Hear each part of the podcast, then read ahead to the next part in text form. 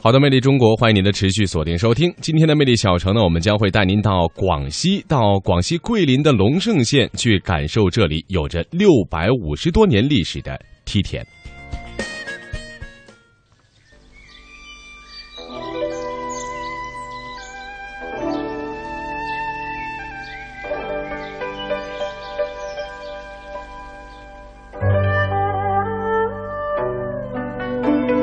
雨后的漓江清奇柔美，静静流淌，一条江链串起桂北一方山水，让桂林名响天下。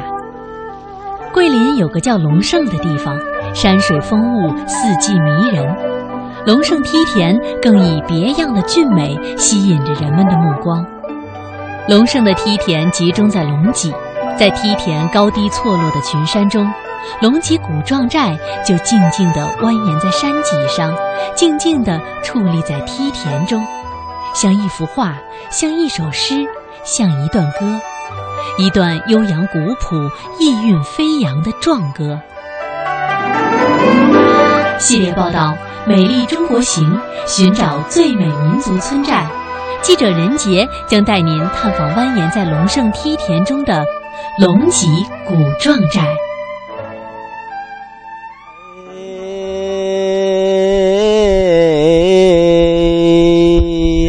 滚啊，不乐鸡飞哟！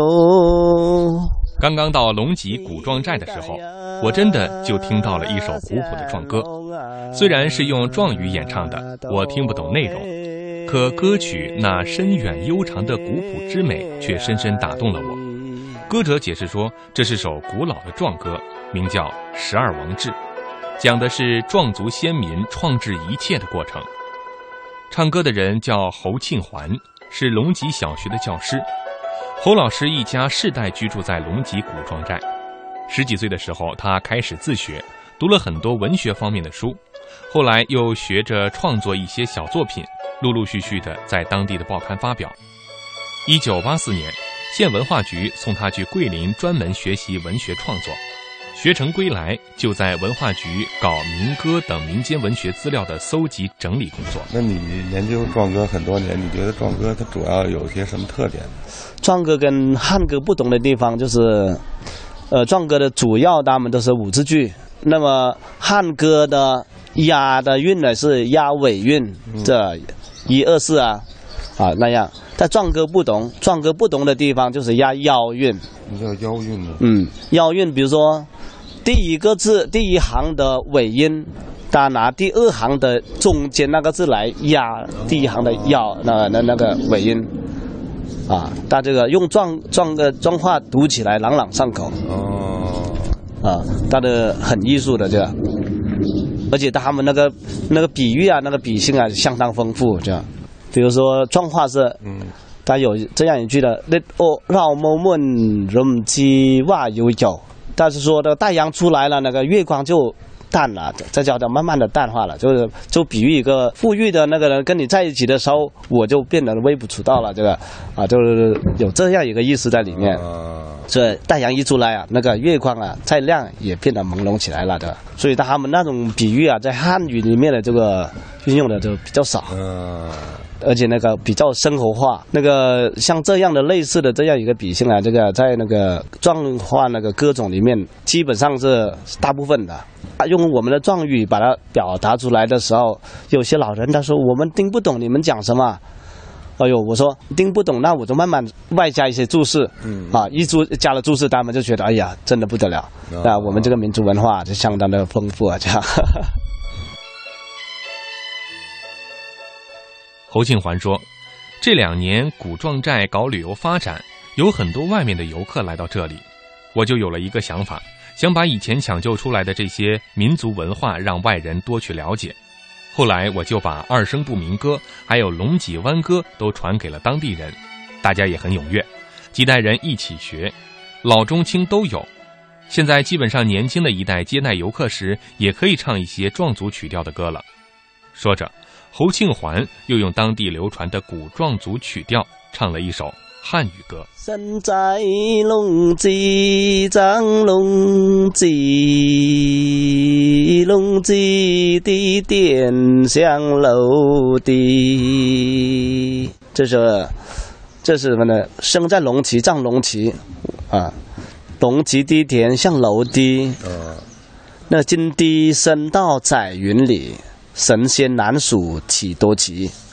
对啊，就是像这样一个一个曲调啊，这是在我们流传在我们龙脊十三寨的，这个别的民族是不会唱的。呃，别的地方哪怕他是壮族，呃，别的地方的壮族也也不会唱，也跟这个调这就一样的和平往下的那一那一带的壮族都是不会唱的。哦，那这是咱们龙脊十三寨里面这个流传的，本乡本土才有哎的东西。对对对。哦，那现在像这种曲调，他们平时还会有人唱。呃，这个大量人会唱，啊基本上这个年轻人现在那个办什么酒席啊，各个都还出现了这样一个，哦，基本上这个小孩都会唱的，那现在都哦这家喻户晓啊。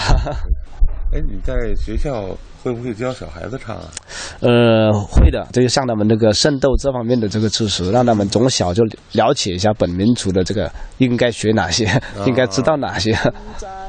龙脊，藏龙脊侯庆环的想法很简单，但我觉得他做的事情并不简单。我们知道，很多少数民族的歌曲中保留着本民族古老智慧的传承，无论是民族历史还是各种风俗习惯，都大量保存在这些古歌当中。侯庆环传唱下去的不仅仅是壮族的曲调，更是本民族智慧最宝贵的传统。正是有了这种民族文化的传承，龙脊古壮寨才更加让我感受到古朴自然的美丽。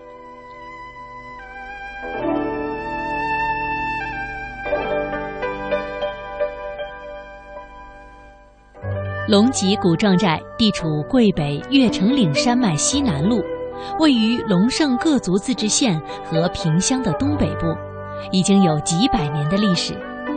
据古壮寨廖姓、侯姓族谱以及潘家祖坟碑刻记载，三姓祖先均来自南丹庆元府。根据《龙胜县志》记载，龙脊廖姓于明代万历年间迁入现在居地。走在龙脊古壮寨，我时时处处感受着壮族人民无穷的智慧与力量。龙脊古壮寨原村支部书记、现任龙脊壮族生态博物馆管理人的潘廷芳老人说起自己的家乡，真可以说是如数家珍。这不，刚刚去田里赶完鸭子的他，一进门就向我们讲开了。但是我们这个古壮寨这个就分三个姓，是个姓廖的、姓侯的、姓班的。整个寨子这个二百二十八户，这个一千零四十个人。咱们这呃龙脊壮寨为什么叫龙脊呢？呃，龙脊啊，龙脊是传传说，这个老人家传说，这个这这里下来一条脊，是到这个河边这里，这下面这个龙头在这里，就有个两座山，像那个龙的嘴巴，中间有一座圆圆的，像那个龙宝，这个尾巴就在山里面。这就是三级啊啊，所以就就真这个龙池是这样子的。那咱们这个这边的壮族是都是迁徙过来的。到这里定居是在有八百多年的了，是元朝从开始到是先从河南的荥阳迁到南丹，再从南丹迁到这里。一个传说是老人家的传说是避难的、逃难的过来的。说起龙脊，大家听说的最多也最有名气的当然是梯田，当地人也对先民开垦的这巧夺天工的一块块梯田视若珍宝。潘廷芳老人告诉我们，我们的祖先来到这里，一辈一辈的开垦，才形成了这么壮观的梯田，是从元代开始，直到清朝才逐步形成到现在的规模。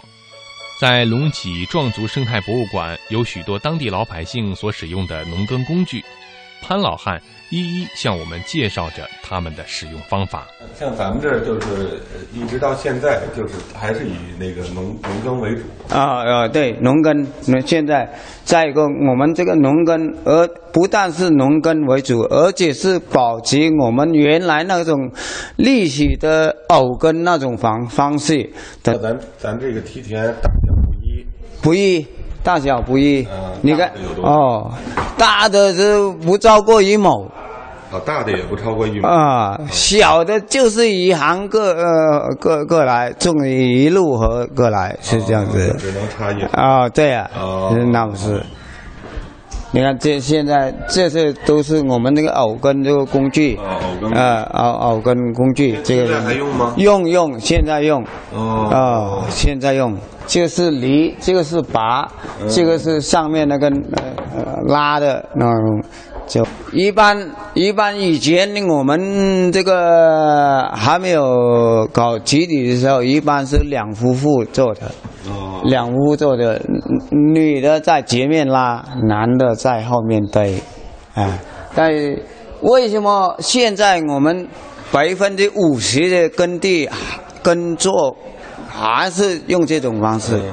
为什么？你看我们这个梯田带小拐的，这个牛进去转不过身来啊，膝盖更加进不去，就必须用人啊，必须用人。所以现在还是用这个呃耕作这个啊这个方式。呃，从很久的时候，老人家流传着一首民歌。